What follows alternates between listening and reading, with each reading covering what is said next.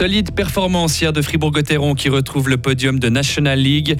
Ambitieux, des chercheurs de l'Uni de Fribourg veulent trouver un modèle de gouvernance démocratique légitime, même en cas de crise profonde. Et puis rouge, jaune, orange, l'automne est un vrai feu d'artifice pour les yeux, mais ce n'est pas le cas pour tous les arbres dans notre jardin en ce moment, vous l'entendrez. On a un rapide retour à des conditions ensoleillées aujourd'hui avec température de 19 à 22 degrés. Voici le journal de Mehdi Piquant. Bonjour Mehdi. Bonjour Rio, bonjour à toutes et à tous. Match plein hier de Fribourg-Gotteron. Les Dragons sont allés gagner 2 à 0 à Rapperswil. Après Ambri Piotta et Ajoie, ils enchaînent du coup pour la première fois de la saison trois succès consécutifs. Raphaël Diaz a mis le 1-0 à la 11e minute et Christophe Berchi a doublé la mise dans la cage vide en toute fin de partie. Le gardien Conor Hughes a fêté son tout premier blanchissage de la saison. De quoi ravir l'attaquant André Bikoff. La prestation défensive en général était, bonne. Euh, on s'est quand même créé euh, plusieurs frayeurs euh, en fin de match où on s'est mis dans des situations qu'on aurait pu éviter. Voilà, Connor a sorti de nouveau une toute grande performance ce soir, les défenseurs aussi. Et puis voilà, c'est pas mal de, blanchir Rapperswil chez eux. C'est une équipe avec beaucoup d'atouts offensifs. Et puis ouais, je pense que de gagner 2-0 en menant 1-0 jusqu'à quelques minutes de la fin du match, c'était pas mal. Fribourg-Gotteron remonte à la troisième place du classement. Les Dragons vont maintenant profiter de quelques jours de repos. Ils disputeront leur prochain match mardi prochain à Cloton.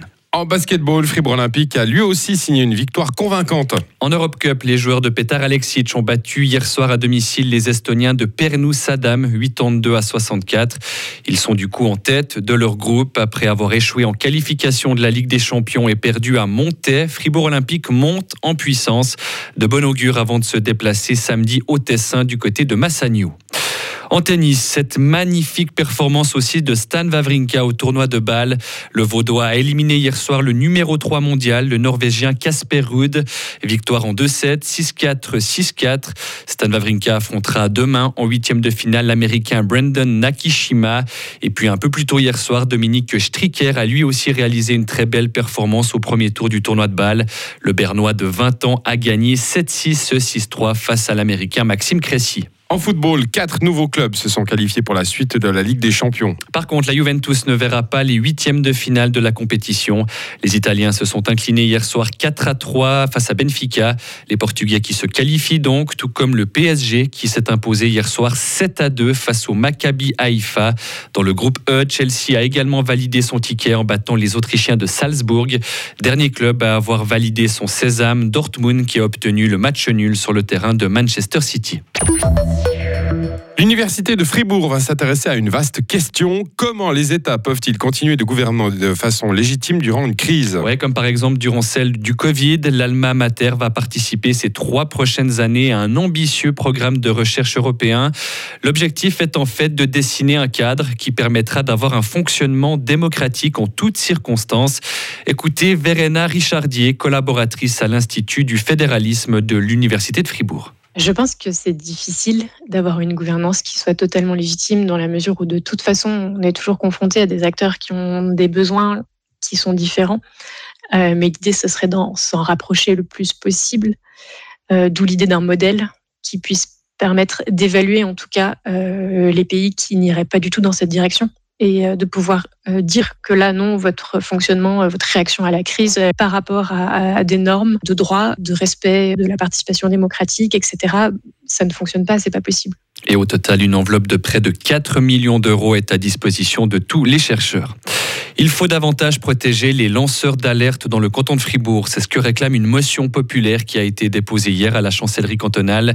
Muni de près de 400 signatures, le texte a été lancé par les jeunes verts libéraux. Ils veulent permettre à quiconque de pouvoir librement dénoncer des dysfonctionnements, notamment sur son lieu de travail sans représailles. Enfin, si vous aimez les couleurs automnales, vous êtes servi. Oui, nous sommes dans la période où la végétation prend de jolies teintes entre le rouge et le jaune. Mais ce n'est pas le cas de tous les arbres cette année. Certains ont en effet zappé cette étape pour se retrouver directement sans feuilles.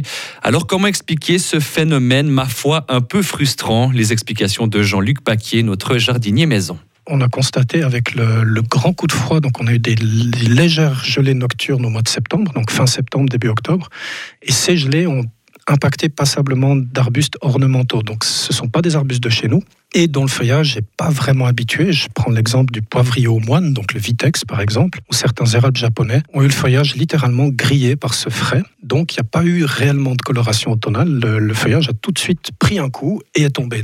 Et conseil pour ceux qui ont un jardin, pensez rapidement à rentrer les plantes dites tropicales comme les orchidées ou ficus qui n'aiment pas les températures inférieures à 10 degrés. Euh, puis dès qu'on atteindra le, atteindra le point de gel, il faudra s'occuper de l'ensemble des plantes méditerranéennes comme les lauriers par exemple. Ouais bah ouais, il faut rentrer son médi piquant. Hein. pas le laisser dehors. Hein. Ça c'est important. Moi je suis mis au chaud effectivement. Ouais ouais toujours, c'est le problème. Retrouvez toute l'info sur frappe et frappe.ch. Le retour à des conditions ensoleillées, c'est pour euh, tout de suite là. Et puis avec des températures euh, qui vont monter jusqu'à 20 degrés. De jeudi jusqu'à lundi, le temps reste ensoleillé plutôt doux pour la saison. Par moments, des voiles d'altitude et puis du brouillard matinal. Température comprise entre 19 et 22 degrés.